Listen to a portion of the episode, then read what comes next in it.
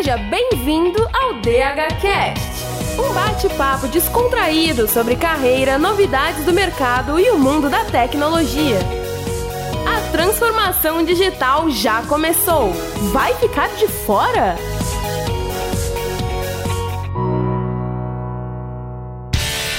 Sejam bem-vindos, Digital Housers, ao terceiro episódio da segunda temporada desse podcast sobre transformação digital e habilidades do novo mundo. Estamos falando aqui sobre marketing de gentileza nessa primeira temporada, né? Foi nosso primeiro episódio. No segundo, falamos sobre carreira no exterior, como sair no Brasil, ganhando em euro, ganhando em dólar, ganhando em outras moedas aí para trabalhar mundo afora. E agora vamos mergulhar no mundo dos dados. Sim, Digital Housers, o famoso famoso Big Data com ninguém menos que os profissionais do mercado pago. Meu nome é Bruno Cobb, eu sou professor nos cursos de UX, negócios e marketing digital aqui na Digital House e vamos receber aqui, antes da gente falar dos nossos convidados, né? Vamos lá, Nath, minha parceira, Bom dia, boa tarde, boa noite, galera. Sou a Nath, professora aqui na DH e desenvolvedora. E hoje, galera, o escopo tá muito bom. E eu gostaria de apresentar para vocês os nossos convidados muito especiais. Rafa, conta mais um pouquinho de você pra gente. Boa, olá pessoal. É, bom, primeiro é um prazer estar aqui com todos vocês. Eu, eu espero de verdade que o tema fique muito fácil para todo mundo que está começando nessa jornada muito quente aqui de dados. Espero que a gente possa passar aqui um pouco do nosso conhecimento,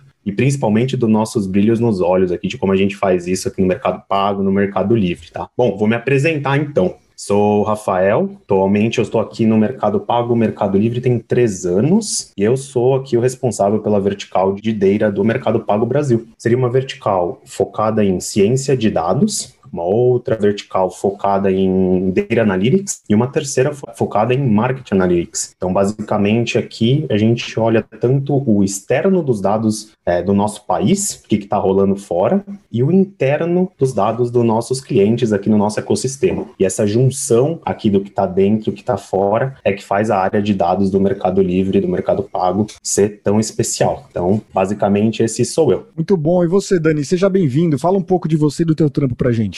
Uh, Bruno e Natália, obrigado aí pelo convite. É um prazer poder participar e compartilhar também um pouco mais do nosso dia a dia, dos nossos desafios com dados. É um prazer poder estar aqui hoje com vocês. Dado que o Rafa falou aí das nossas verticais e tudo mais, eu estou ali naquela caixinha de ciência de dados, né? Então é uma caixinha que, olha, foi dado com muito carinho, muito cuidado para extrair aí insights valiosíssimos, né? A gente escuta uh, as pessoas falarem que dados é o petróleo, né? Essa commodity extremamente valiosa para as empresas. E, na verdade, o que a gente faz ali na ciência de dados é refinar esse petróleo, né? A gente precisa realmente extrair os insights. Vamos do básico, vamos sair dos fundamentos aqui para ninguém se embaralhar achando que cientista de dados e analista de dados é a mesma coisa, porque não é, certo?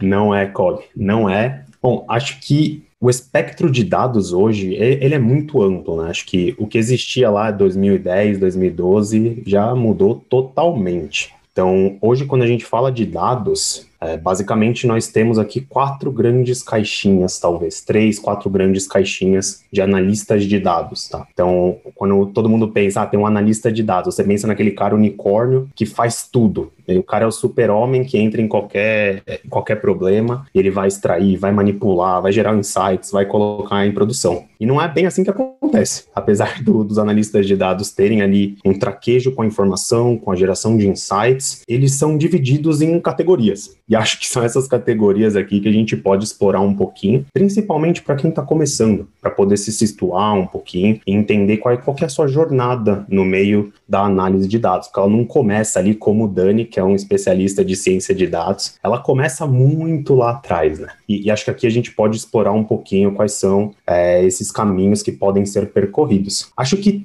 tudo começa com o engenheiro de dados. Então pensem assim, pessoal todos os as bases de dados, os números, os agrupamentos de informação que, que a gente acessa como ser humano, ele tem que ser construído por um humano. Então tem esse ser de engenharia de dados que ele é responsável por fazer toda a parte de extração, de manipulação e de consolidação dessa informação de uma maneira um, um pouquinho mais organizada. Então pensem ali diversas fontes de informação totalmente desestruturadas vindo de diversos cenários. Então pensem da internet, é, das suas planilhas de Excel no seu computador, de sistemas produtivos da sua companhia, enfim, esse engenheiro de dados ele é responsável por agrupar essa informação, limpar e disponibilizar ela em bancos de dados para que outras pessoas possam consumir ele também. Esse cara, ele é muito importante num processo de análise de dados, porque sem a informação estruturada, você provavelmente não consegue botar um pouquinho de ordem no caos. Então, ele geralmente é o marco zero ali para qualquer análise de dados que você vai fazer. Sem informação estruturada, sem informação consumível em um lugar, você pena um pouquinho para prosseguir na análise de dados, tá? Então, o engenheiro de dados tem essa missão,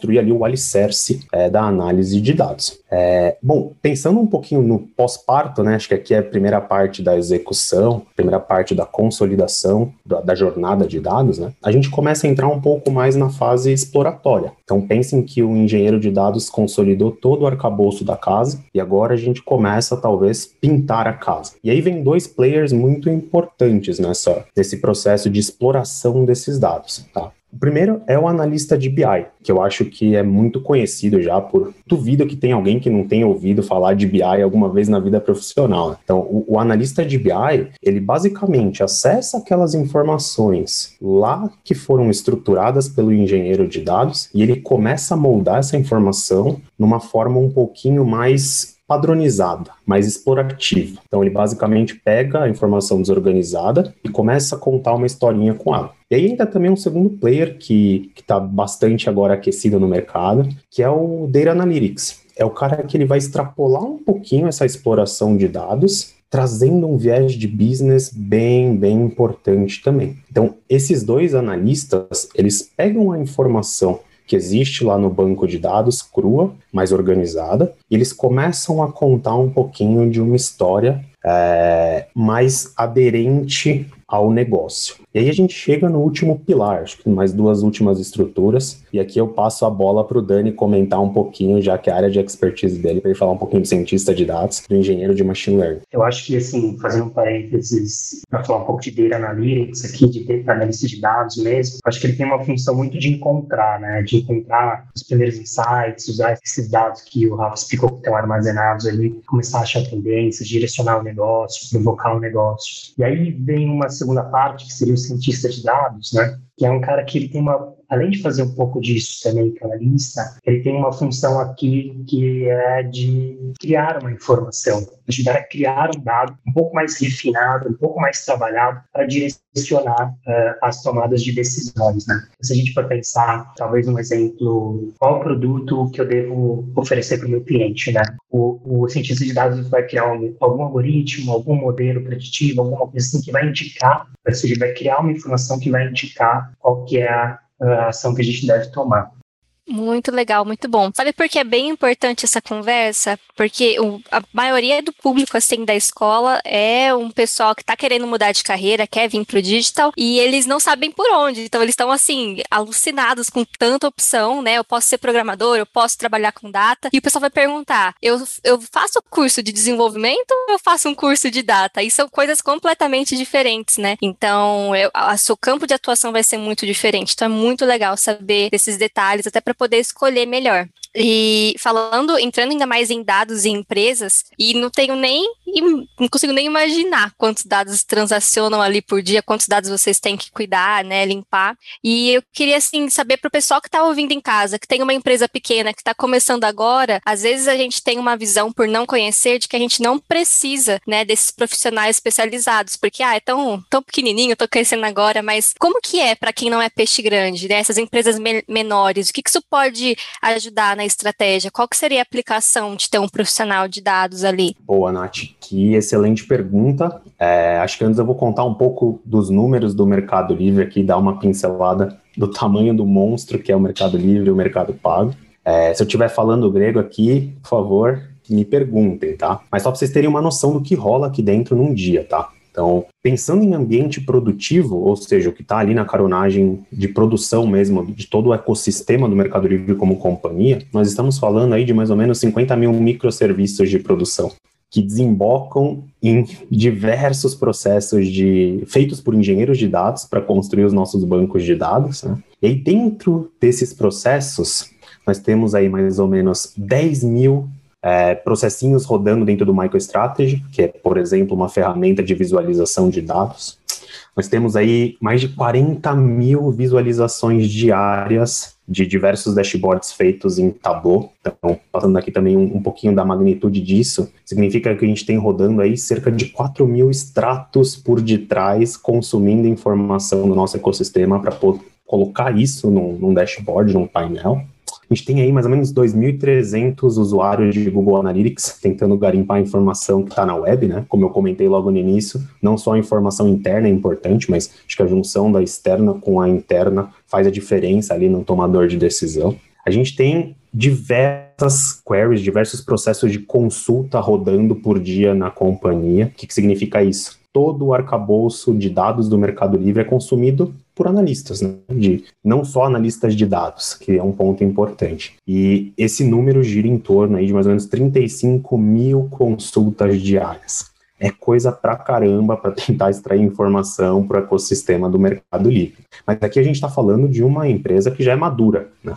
já tem ali 20 anos de história, já sabe minimamente como trabalhar com dados, como tem que ser feito todo um pipeline de desenvolvimento, de produção. É, respondendo a sua pergunta, né, de como deveria ser ali, talvez para uma empresa um pouquinho menor, eu ainda começo trazendo talvez aqui o exemplo do, do Mercado Livre. Né? Acho que as empresas que são um pouquinho maiores, que já têm uma maturação é, de, de companhia, talvez elas tendem ali para ter um histórico maior de informação, então, a temporalidade dos dados faz uma diferença para quem vai analisar, né? Você, não consegue analisar dados sem ter um histórico. Então, isso faz uma diferença brutal ali para quem está analisando, para quem está tentando tirar um insight. O mindset de dados também geralmente é um pouquinho mais difundido, né? A companhia ela realmente tem aquilo, aquele que de data-driven strategy na, na, sua cultura, né? Ela toma a decisão formada no, nos dados.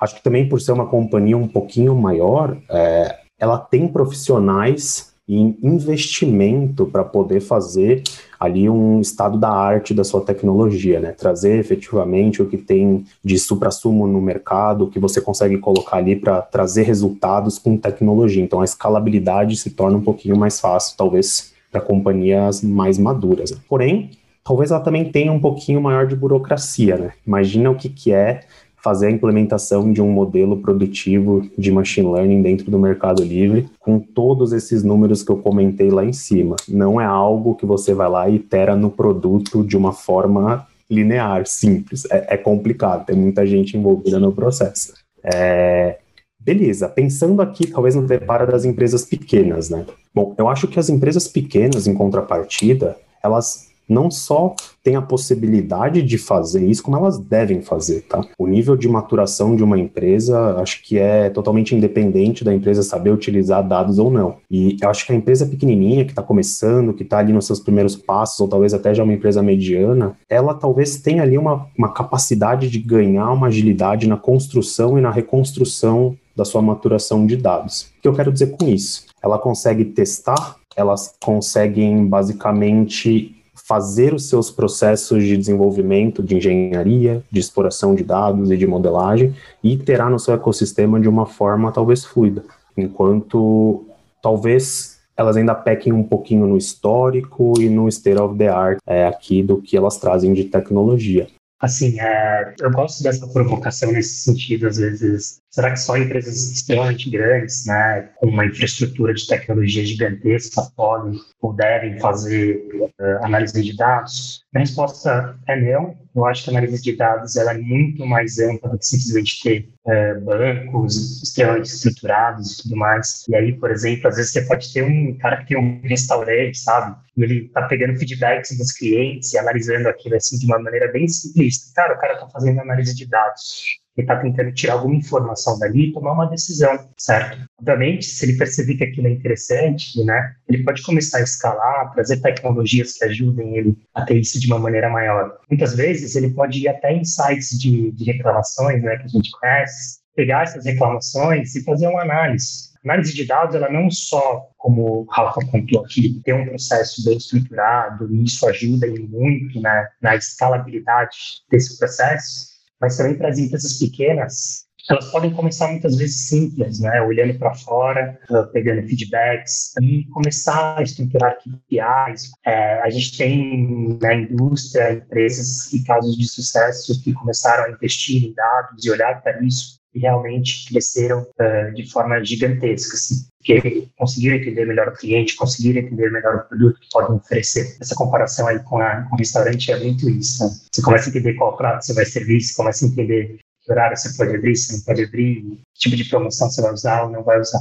É, até complementando um ponto aqui do Dani, que foi excelente esse ponto do restaurante, né? Acho que a análise de dados ela serve para qualquer coisa que você faz na sua vida. A pessoa que tem um restaurante, ela pode entender ali com as comandas dela, por exemplo, como que está o movimento dos seus clientes, o que eles consomem, quanto eles gastam, e podem ser insights simples que podem fazer ali uma diferença na ponta, né, de como você vai atrair seu cliente, como você vai reter, como você vai colocar um, lá, um outdoor para um, um contato mais promocional. Então, acho que aqui é um primeiro mito que tem que ser quebrado, né? A análise de dados, ela serve do mais simples ao mais rebuscado. O importante é fazer, porque eu tenho certeza que o dado vai contar alguma coisa para você, independentemente de você estar tá fazendo isso para o mercado Mercado Livre ou para um restaurante. Eu gosto bastante de, desses exemplos mais práticos que vocês trazem, assim, tipo, cara, como é que um restaurante pode usar, né, data science, como é que, sei lá, o tiozinho do cachorro quente consegue usar, que, às vezes a gente fala desses temas, né, data analytics, é,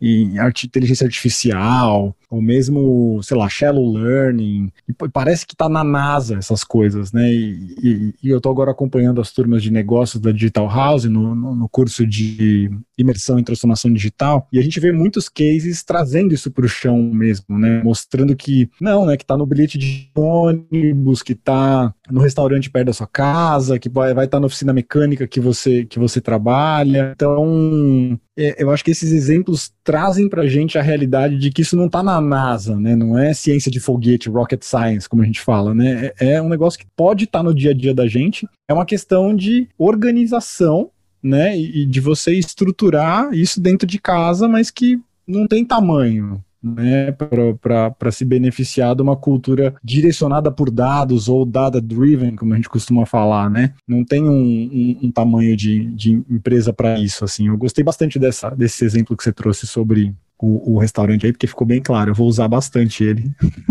Cara, Kobe, é exatamente isso, assim, é o que eu sempre falo pra galera, né? A gente tem esse termo análise de dados e acha que tudo está lá extremamente distante, uma matemática totalmente inalcançável, algo que, não está no nosso dia a dia. Mas, cara, a gente toma decisões diariamente com análise de dados, né? A gente, é o que eu sempre falo, você olha a temperatura ali e fala, cara, vou botar um casaco ou não vou? É uma análise de dados simplista que você está tomando um benefício para você, sabe? De repente, você fazer isso para o seu negócio, ter um olhar com mais cuidado aqui, entender o seu cliente, entender o momento que você pode dar um desconto, né? E aumentar a rentabilidade, enfim, os objetivos de cada um. Cara, vamos pegar esse exemplo do restaurante então e vamos tentar entender uma coisa que eu acho que pode ser um contexto legal para a gente trazer um exemplo mais concreto assim. Vamos pensar esse cenário de pandemia que a gente está vivendo agora, né? Isso deve ter mudado muito a rotina de um restaurante porque, bom, questão de portas fechadas, às vezes transição de trabalho para o formato de delivery ou tinha já um pé no delivery e precisou botar os dois lá agora. Como é que a gente pode colocar isso dentro do contexto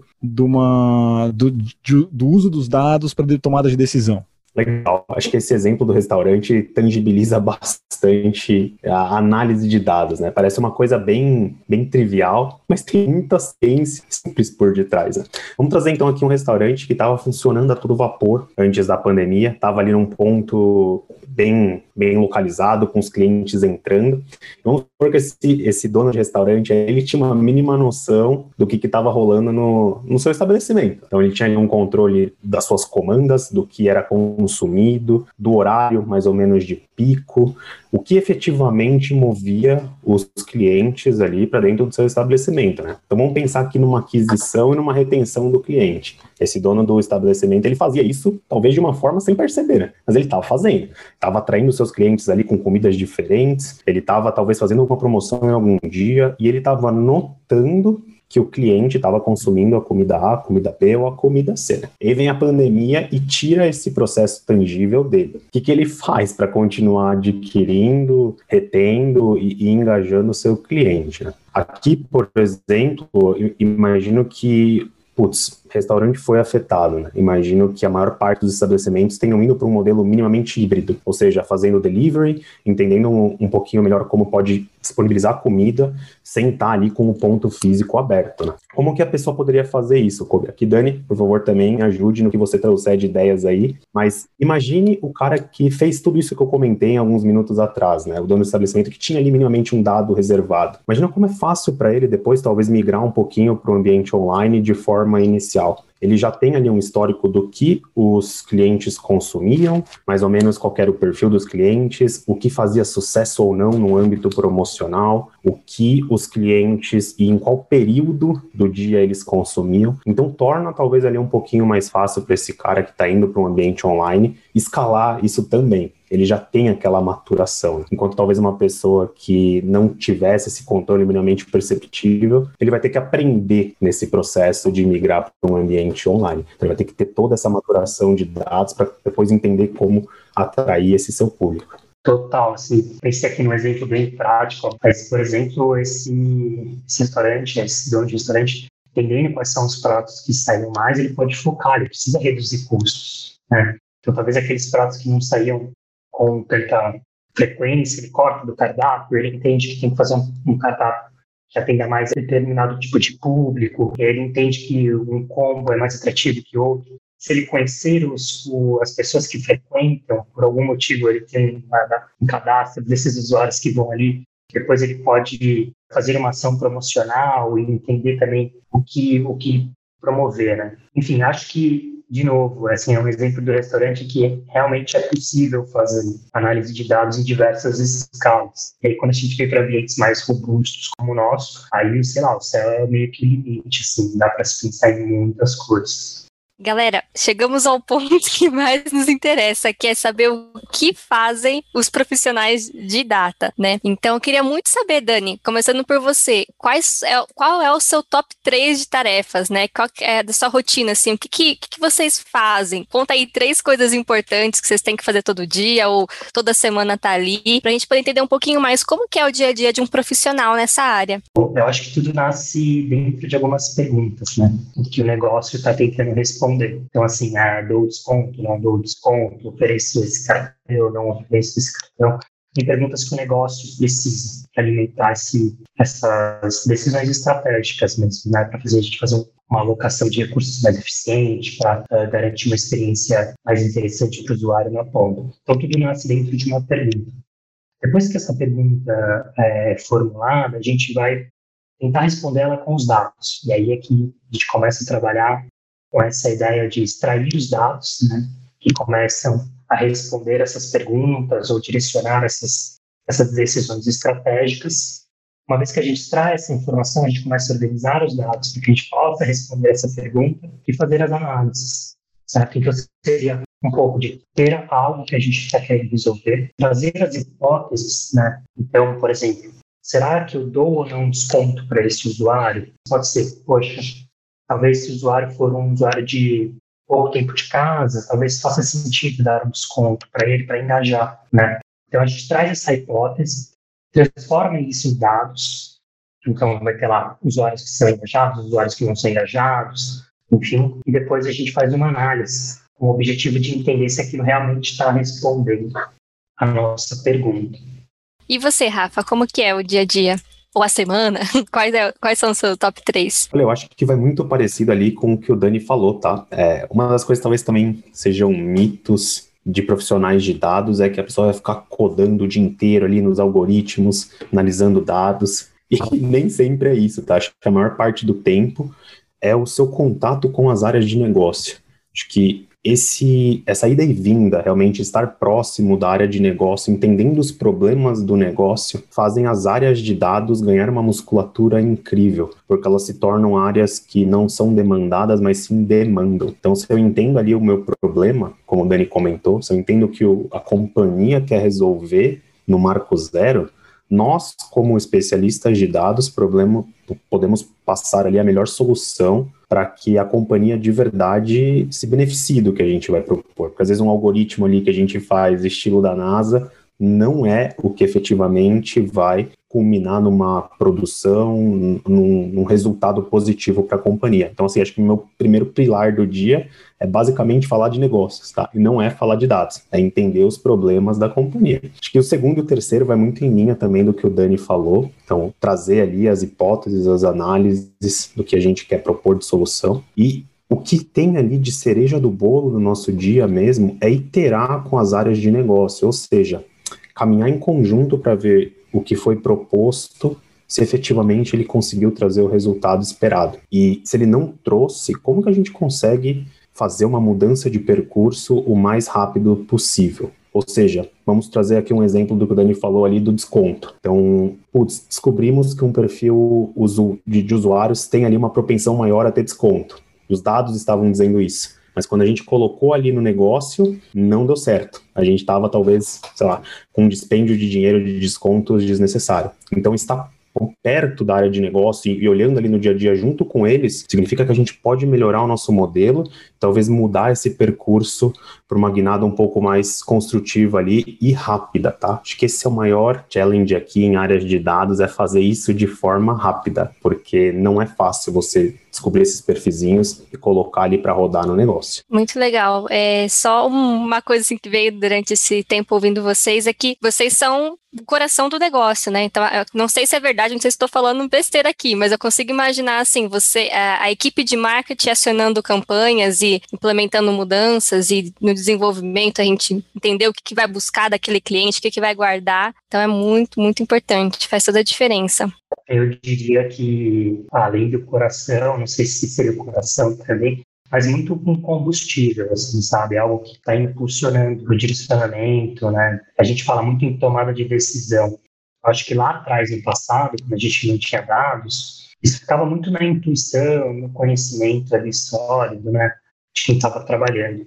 E aí os dados, a tecnologia trouxe esse combustível, né? Essa força de começar a desafiar essa intuição, de ter uh, mais assertividade ali uh, no trabalho e, e, realmente não ficar muito nessa questão do eu acho que, se desafiar e trazer uma resposta mais concreta em cima de dados. Eu acho que a, a, talvez uma comparação boa seja não o coração, mas se os arquivos, os dados da companhia são o cérebro, vocês são os responsáveis por fazer as sinapses, né? desses, desses, desses dados aí, e talvez tal esteja mais para o cérebro aí. Gente, a gente tem o hábito de aqui a gente encaminhar o podcast para o encerramento com dicas de vocês sobre quem quer se tornar, ou quer se aprofundar no tema, quer se tornar um cientista de dados, ou quer se aprofundar um pouco mais no tema que a gente está apresentando aqui. Então, podem ser ferramentas, podem ser livros, palestras, dicas de, de rotina. Queria que vocês é, ficassem à vontade aí para trazer as, as dicas de vocês, as dicas que vocês gostariam de ter ouvido quando estavam começando nessa área.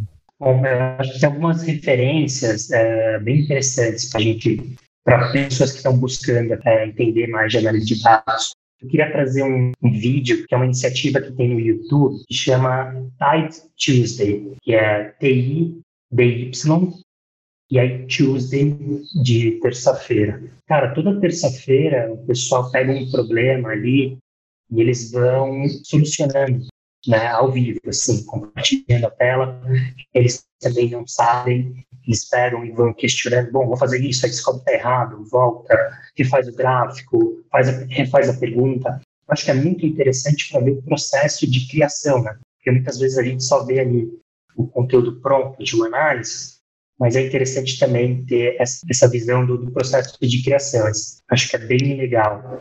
É, bom ponto, Dani. E aí eu acredito que, de verdade, casa muito com o que a gente falou no início do, do podcast. É, a jornada de um analista de dados, né? Ela não inicia necessariamente na ciência de dados. Acho que o, o, primeiro passo é o analista praticar, praticar, praticar, praticar. Ele tem que realmente ter aquilo no sangue dele, fazendo todo o processo construtivo da sua jornada de dados, que ela vai iniciar primeiro com o seu mindset de dados, você tem que ter aquela curiosidade inerente de ir atrás, buscar, cavucar o dado, mexer, não ter medo dele, porque ele vai te responder alguma coisa. Depois ele passando ali para um processo, um processo de extração dos dados como que eu extraio, como que eu manipulo, como que eu consolido. É, e aqui acho que, basicamente, SQL, mais uma ferramenta das mais conhecidas aqui de, de programação, entre aspas, para que você possa extrair, manipular, e também as linguagens de programação propriamente dita, como Python, R, para poder escalar um pouquinho mais essa sua manipulação de informações. Depois que você ficar bom nisso, a manipulação desses dados ela pode ser feita de diversas magnitudes. Trazendo aqui de novo o exemplo do, do restaurante, pode ser feito no Excel. Você consegue extrair insights no Excel e, e de verdade, eles são, são úteis.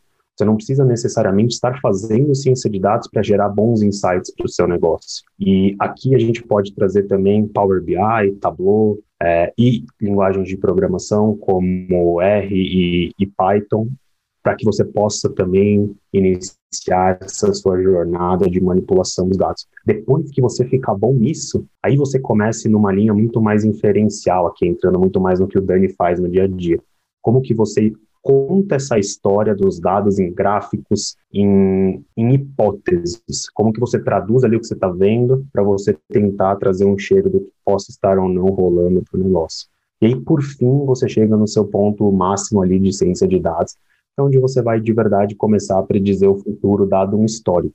Eu acho que essa pessoa que está começando, além de praticar bastante ali com o Tide Tuesday que o Dani comentou, ela pode também talvez entrar em comunidades de cientistas de dados, como Kaggle, e praticar, olhar o que os outros cientistas de dados da comunidade estão fazendo, como, como que ele coloca o gráfico, como que ele conta a história, para que você comece a ter ali aquela robustez de ter aquilo no seu dia a dia. Acho que a prática leva à perfeição em qualquer coisa da sua vida, e aqui não é diferente. Não é dom, né?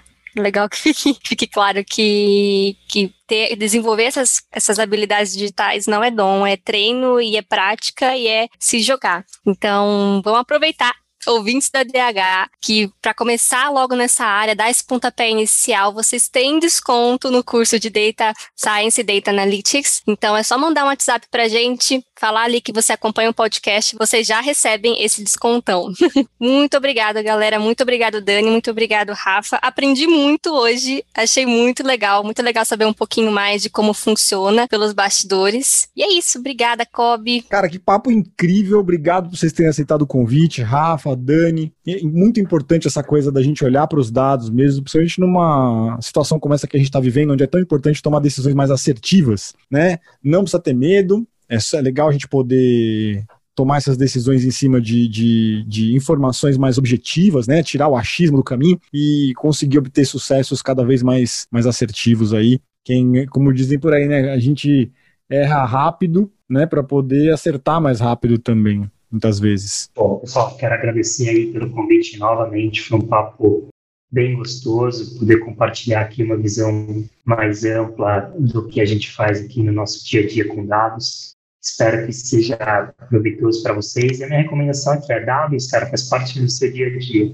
Procure sempre estudar e continuar aprimorando essas técnicas aí. Valeu. Faço das palavras do Dani aqui as minhas. Acho que dados está aí para todo mundo. Não tenham medo, se aventurem, pratiquem e utilizem no dia a dia. Espero que tenha sido muito bom aqui esse papo mais abrangente sobre dados, que tenha dado um pouquinho de visão e que de verdade quem tem vontade de fazer, inicie, não espere. Inicie porque de verdade é um mundo incrível que não tem volta, pessoal. Uma vez que você entra, você não vai querer sair. Obrigado, viu? Eu que agradeço. Vou trazer uma frase de um sábio que eu adoro, que é o William Edwards Denning, que ele fala que sem dados você é só mais uma pessoa com opinião. É isso aí, meus queridos Digital Housers. Em breve, muito em breve, tem mais episódios desse incrível podcast aqui. Siga nosso perfil lá no seu serviço de streaming de áudio, né? O Spotify, é, ou no, no, no, Google Podcast, ou no Apple, vai no Anchor lá que você consegue ver todos os links bonitinhos, indica no grupo do trabalho, no grupo da escola, no grupo da família, pra você ver que que algum amigo seu tá, tá falando a respeito de dados, aproveita, deixa essa indicação aqui para eles. E se você tiver a fim de indicar um tema pra gente também, pode vir, tá? Deixa lá nas redes sociais da Digital House, procura a gente na Digital House lá no LinkedIn ou no Instagram, que a gente tá sempre de olho nas sugestões que vocês comentam por lá, tá? Por hoje é só, até o próximo DHCast com todos vocês. Obrigado!